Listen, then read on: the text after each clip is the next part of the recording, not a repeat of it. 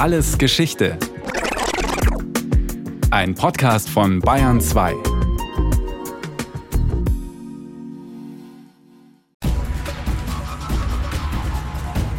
Vorwärts jetzt! Wie besessen jagten wir unsere Kamele über die Höhe und den Hang hinunter dem fliehenden Feind entgegen. Der Hang war nicht allzu steil für einen Kamelgalopp, aber doch steil genug, um bei dieser tollen Jagd jede Herrschaft über das Tier zu verlieren. Und dennoch brachten es die Araber fertig, rechts und links herauszuschwenken und in die türkischen Massen zu feuern. Sommer 1917. Die Welt brennt, auch im Nahen Osten. Was sich anhört wie ein Ausschnitt aus einem Karl-May-Roman, stammt aus T.E. Lawrence autobiografischem Kriegsbericht Die sieben Säulen der Weisheit in dem Lawrence den arabischen Aufstand gegen das Osmanische Reich schildert. Lawrence erlangt literarischen Weltruhm. Er ist Schriftsteller, Agent des British Empire, Beduinenanführer, Archäologe. Man stilisiert ihn zum Fürst von Mekka, zum selbstlosen Kämpfer für die Unabhängigkeit der Araber. Einige halten ihn für das größte Genie, das England in den letzten 200 Jahren hervorgebracht hat.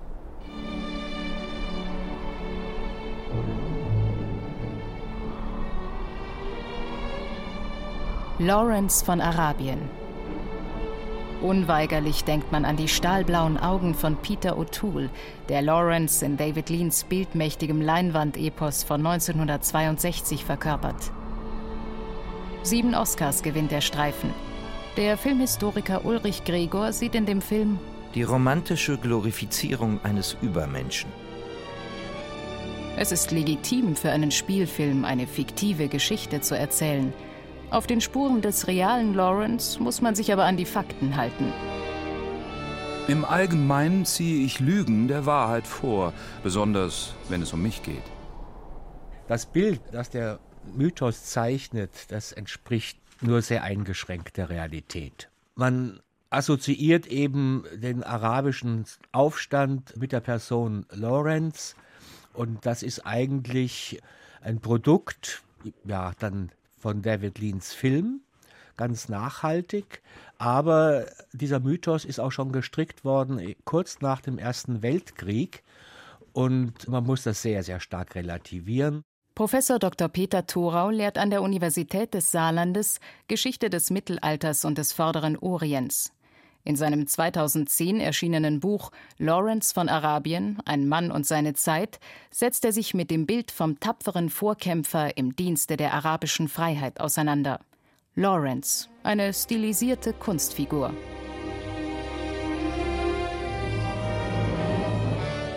Lawrence Name wird noch der fernsten Nachwelt vertraut sein, da sein Träger zu dem halben Dutzend Männer zählt, die über die Geschichte emporragen. Eine romantische Kitsch-Postkarte vom modernen Robin Hood im Burnus, der durch die endlosen Dünen der Wüste reitet und die hitzköpfigen Stämme der Araber eint. Der Mythos Lawrence von Arabien verdeckt nicht nur den realen T.E. Lawrence, sondern auch die Sicht auf die Situation im Nahen Osten. Was dort geschieht, ist auch eine Geschichte von verspieltem Vertrauen zwischen Orient und Okzident. Allah.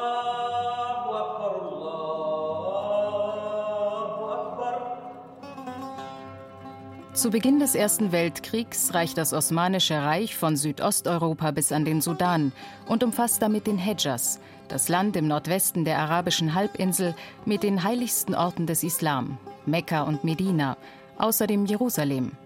Die osmanischen Sultane sind die nominellen Herrscher über die heiligen Städten, verantwortlich für deren Versorgung und die Sicherheit der Pilgerwege. Ein enormes Prestige innerhalb der islamischen Welt – und die Herrschaftslegitimation.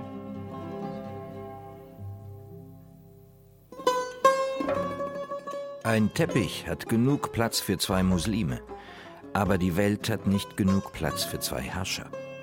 Meinte Sultan Selim I., genannt der Grausame im 16. Jahrhundert. Ihm hatte sich damals, neben nahezu der gesamten arabischen Halbinsel, auch der Emir von Mekka und Medina unterworfen. Dieser stammte aus der Familie des Propheten Mohammed, der Familie der Haschimiten, die aufgrund ihrer Abstammung den Titel Scherif, der Hochgeehrte, führte. Das Gebiet des Scherifen, der Hedjas, war mit den zwei heiligen Städten ideologisch so wertvoll, dass die Osmanen als Gegenleistung für die Unterwerfung nicht nur auf Steuern und die Rekrutierung von Soldaten aus dem Hedjas verzichteten, sondern den Emir auch in seinem Amt bestätigten. Damit hatten die osmanischen Sultane in einem Jahrhunderte währenden Agreement ihren Herrschaftsanspruch untermauert. Die Scherifen bekamen dafür im Gegenzug weitgehende Autonomie. Dann kam der Erste Weltkrieg und mit ihm die arabische Revolte gegen die Osmanen. Professor Peter Thorau. Die Revolte ist eigentlich zu sehen, dass Ende des 19., Anfang des 20. Jahrhunderts, also spätestens nach dem Berliner Kongress, sind im Osmanischen Reich ja die wichtigsten Provinzen auf europäischem Boden auf dem Balkan weggebrochen. Und man hat dann sehr viel stärker die Besitzungen im Nahen Osten wieder in den Fokus genommen. In diesem Zuge gehört auch der Bau der Hijaz-Bahn. Und die Familie des Scherifen, die hatten Angst um ihre Selbstständigkeit, weil plötzlich die osmanische Präsenz eine sehr viel stärkere war. Man hatte Angst, an die Kandare Konstantinopels genommen zu werden. Sherif Hussein ibn Ali ist überzeugt, dass ihn die Osmanen nach Kriegsende unwiderruflich absetzen wollen. 1916 ist es dann soweit. Die Haschimiten, die seit dem 10. Jahrhundert über Mekka herrschen, begehren offen gegen das Osmanische Reich auf. Im Vorfeld werden Verhandlungen mit patriotischen Geheimbünden geführt, vor allem von Husseins Sohn Faisal, der zu Lawrence Weggefährten wird. Der Aufstand der Haschimiten hat ein unabhängiges großarabisches Reich zum Ziel. Nachdem die Osmanen am 13. November 1914 an der Seite des deutschen Kaisers in den Krieg eingetreten waren, suchen die Haschimiten Unterstützung bei den Engländern, nicht ohne sie mit der Forderung nach einem unabhängigen Arabien zu konfrontieren. Die Briten zögern lange. Erst als sich der kranke Mann am Bosporus als wesentlich zäher erweist als angenommen, erinnert man sich des Scherifen und versucht diese Karte auszuspielen. Großbritannien ist bereit, die Unabhängigkeit der Araber anzuerkennen und zu unterstützen. Verspricht Sir Henry McMahon, der britische Hochkommissar in Ägypten, in einem Schreiben vom 25. Oktober 1915. Und das Empire begibt sich sogleich, heimlich still und leise, zu Verhandlungen mit Frankreich. Im Sykes-Picot-Abkommen vereinbaren die beiden europäischen Großmächte die Aufteilung des Nahen Ostens unter sich, sobald der Krieg zu Ende ist. Die Unterstützung der arabischen Revolte durch das Empire ab 1916 bedeutet Geld und Waffen. Natürlich möchte man auch wissen, was die Beduinen des Scherifen damit vorhaben. Dafür benötigt man Kontaktoffiziere. Einer von ihnen ist Thomas Edward Lawrence. Zu diesen Arabern wurde ich als ein Fremdling gesandt, unfähig, ihre Gedanken zu denken oder ihre Anschauungen zu teilen, aber mit der Pflicht betraut, sie vorwärts zu führen und jegliche Bewegung unter ihnen, die England in seinem Kriege nützen konnte, zur höchsten Höhe zu entfalten. Der als Spion militärisch eher unerfahrene Lawrence, seinen Offiziersrang verdankt er seiner Tätigkeit für den britischen Nachrichtendienst, verfolgt die Taktik des Guerillakriegs.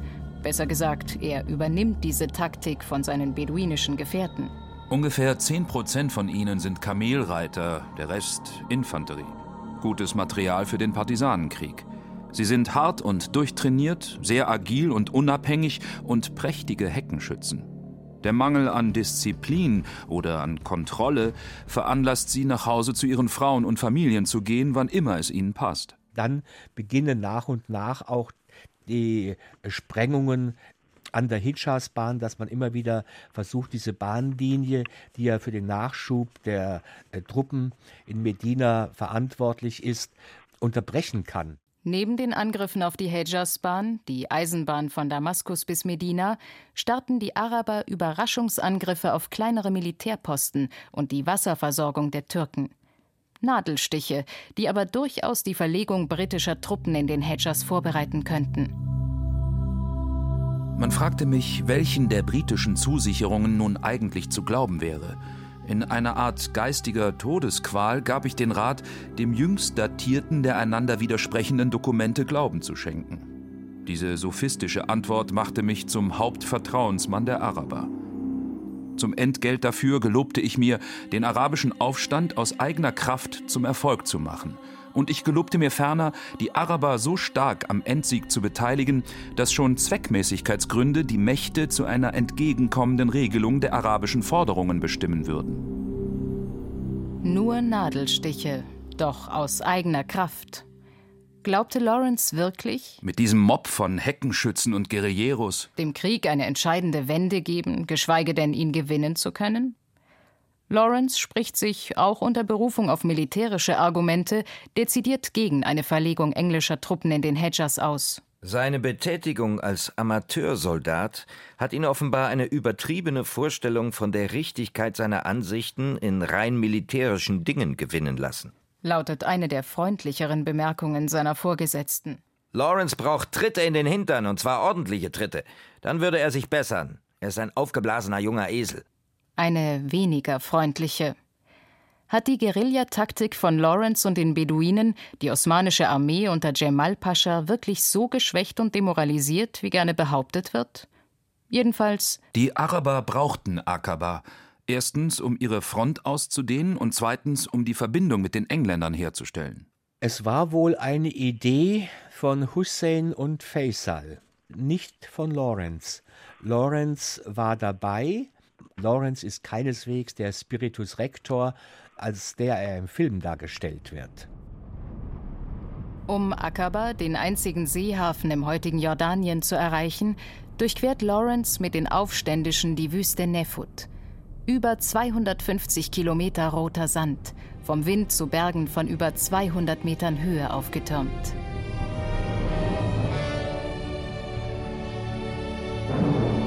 In dem grellen Licht des Sieges vermochten wir uns kaum wiederzuerkennen.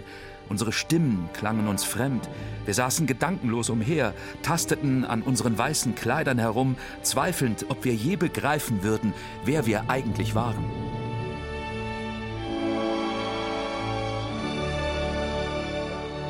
Im Juli 1917 wird Akaba von den Beduinen eingenommen.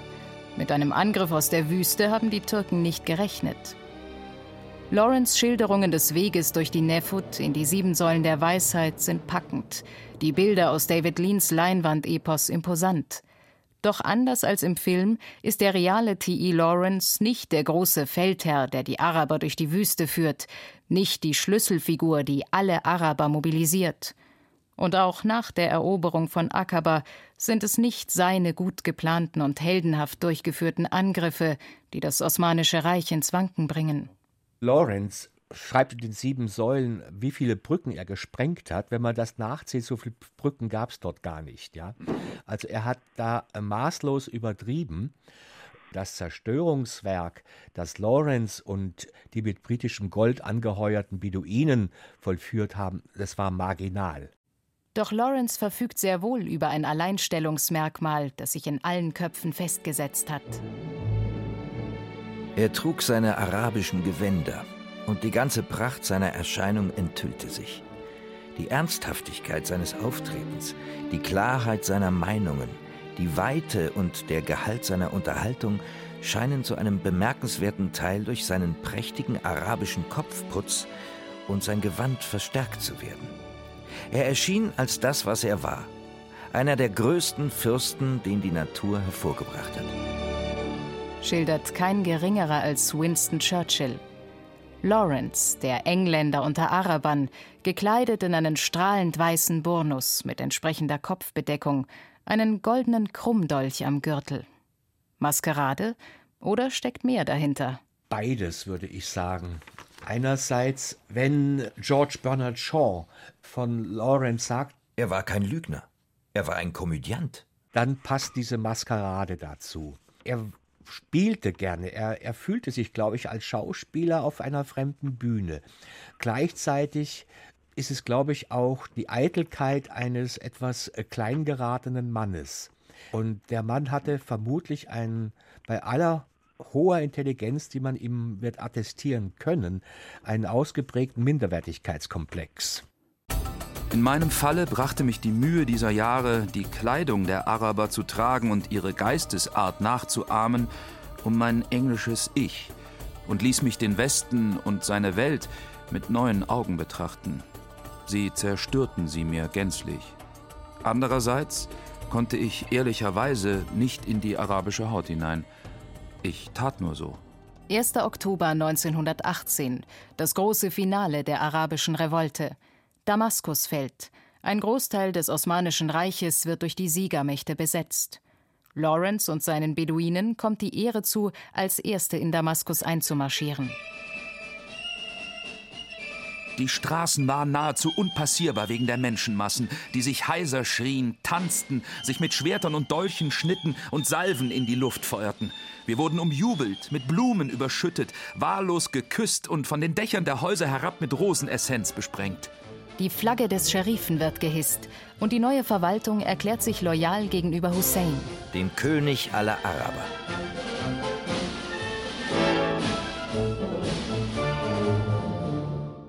Ein schaler Triumph. Europa denkt nicht im Traum an die Verwirklichung eines großarabischen Reiches. Der Scherif hat den Vertrag nicht erfüllt. Die arabische Revolte war nicht der versprochene allgemeine Aufstand. Erklären die Briten, die natürlich nicht offen mit dem Sykes-Picot-Abkommen argumentieren können. Die Leistung bestand ja darin, dass die britischen Truppen unter Allenby die deutsche osmanische Front gebrochen haben. Damaskus war eigentlich preisgegeben. General Allenby hat den Beduinen äh, den Vortritt gelassen. Im Grunde genommen hat er der Geschichte oder dem Empire damit überhaupt keinen Gefallen getan. Aus diesem Ereignis heraus hat die arabische Welt eben ja diese Fiktion aufgestellt oder einen Mythos errichtet. Ja, wir waren die Ersten in Damaskus, wir haben Damaskus erobert. Das ist eine grobe Verzerrung der Wirklichkeit, denn der arabische Aufstand spielte für den Kriegsverlauf überhaupt keine Rolle. Europa ordnet den Nahen Osten neu. Doch Sherif Hussein ibn Ali ernennt sich zum König des Hedjas. Er weigert sich, auf Syrien, den Libanon und Palästina zu verzichten. Deshalb lassen die Engländer ihn endgültig fallen. Nach der Abschaffung des Kalifats durch den neuen Vater der Türken, Mustafa Kemal Atatürk, erklärt sich Hussein 1924 zum Kalifen. Er flieht und stirbt im Exil, als Abd al-Aziz ibn Saud die Stämme der arabischen Halbinsel unterwirft und Mekka erobert. Ibn Saud wird mit Unterstützung der Briten neuer König des Hedjas und ruft 1932 die parlaments- und verfassungslose Monarchie Saudi-Arabien aus. Husseins Sohn Faisal wird schließlich König des Irak, muss dafür aber die Herrschaft Großbritanniens über den Irak als Mandat des Völkerbundes anerkennen. Die Nahosttorte ist geteilt. Der Irak, Kuwait und der Jemen für England, Syrien und der Libanon für Frankreich. Professor Thorau. Man hat nach dem Ersten Weltkrieg sehr zynisch dieses Sykes-Picot-Abkommen in die Tat umgesetzt, hat auf die Bedürfnisse der autochthonen Bevölkerung äh, keinerlei Rücksicht genommen. Man hat sich nicht an ethnischen oder geografischen Grenzen oder religiösen Grenzen orientiert, sondern man hat mehr oder weniger mit dem Lineal äh, Grenzen gezogen, wie sie für die Siegermächte England und Frankreich opportun waren. Und daran äh, krankt der Nahe Osten bis heute. Das sehen wir, dass jetzt wieder neuerdings plötzlich diese alten Gegensätze ganz vehement aufbrechen, dass wir es plötzlich damit zu tun haben, dass sich gegensätzliche Glaubensrichtungen bekämpfen, dass sich unterschiedliche Ethnien plötzlich in den Haaren liegen, dass diese ganzen Gegensätze wieder aufbrechen, die eigentlich alle nur unter einem Deckel gehalten worden sind, indem die Siegermächte dort ihre ihnen genehme Regime eingesetzt haben, die zum Handlanger der Siegermächte geworden sind. Und Lawrence? Er spielt 1919 auf der Friedenskonferenz von Paris noch eine gewisse Rolle. Propaganda und Öffentlichkeit machten ihn zum Operettenfürst von Mekka. Vor allem der amerikanische Journalist Lowell Thomas, der ab 1917 verschiedene Kriegsschauplätze besucht, befördert das. Er präsentiert 1919 einen abendfüllenden Filmvortrag über den arabischen Aufstand – untermalt von Militärkapellen und Schleiertänzen. Thomas verklärt Lawrence zum Scherifen und ungekrönten König Arabiens. Über 2000 Mal hält er den Vortrag in den Staaten, England und Australien. Der Mythos Lawrence von Arabien ist geboren. Lawrence autobiografischer Kriegsbericht Die sieben Säulen der Weisheit erscheint 1926. Und damit wurde eigentlich Lawrence von einem Nebendarsteller der sogenannten arabischen Revolte zum Protagonisten dieser Rebellion. Mein Verstand sagt mir ständig, dass ich mein Leben und mich selbst zerstört habe. Es ist hoffnungslos, denn ich kann nicht mehr zurück, wie sehr ich es auch möchte. Ich habe begriffen, dass ich verflucht nochmal auf Erden zu überhaupt nichts zu gebrauchen bin und werde deshalb Schluss machen. Am 13. Mai 1935 hat Lawrence einen schweren Unfall mit seinem Motorrad und erliegt sechs Tage später seinen Verletzungen. Er wird 46 Jahre alt. Lawrence von Arabien, der zum Protagonisten des Kriegs im Nahen Osten gemacht wurde, nicht der bedeutungsvolle Beduinenführer, nicht der alles entscheidende Geheimagent. Und doch. Die Sieben Säulen der Weisheit ist eines der wenigen großen Heldenbücher der Weltgeschichte. Urteilt George Bernard Shaw. Große Literatur. Und bei großer Literatur stellt sich, anders als in der Geschichtsschreibung, nicht die Frage, was ist Fiktion, was ist Wirklichkeit.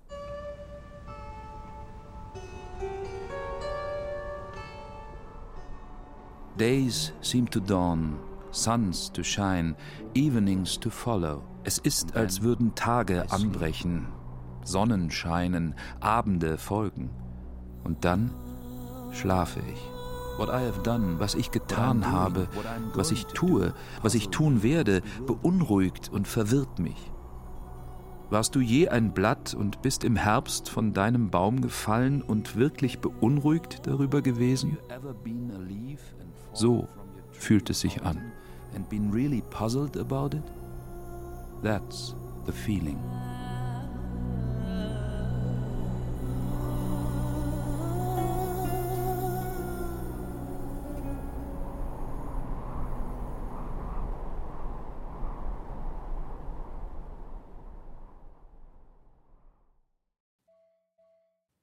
Das war Alles Geschichte, History von Radio Wissen aus der Staffel Arabien.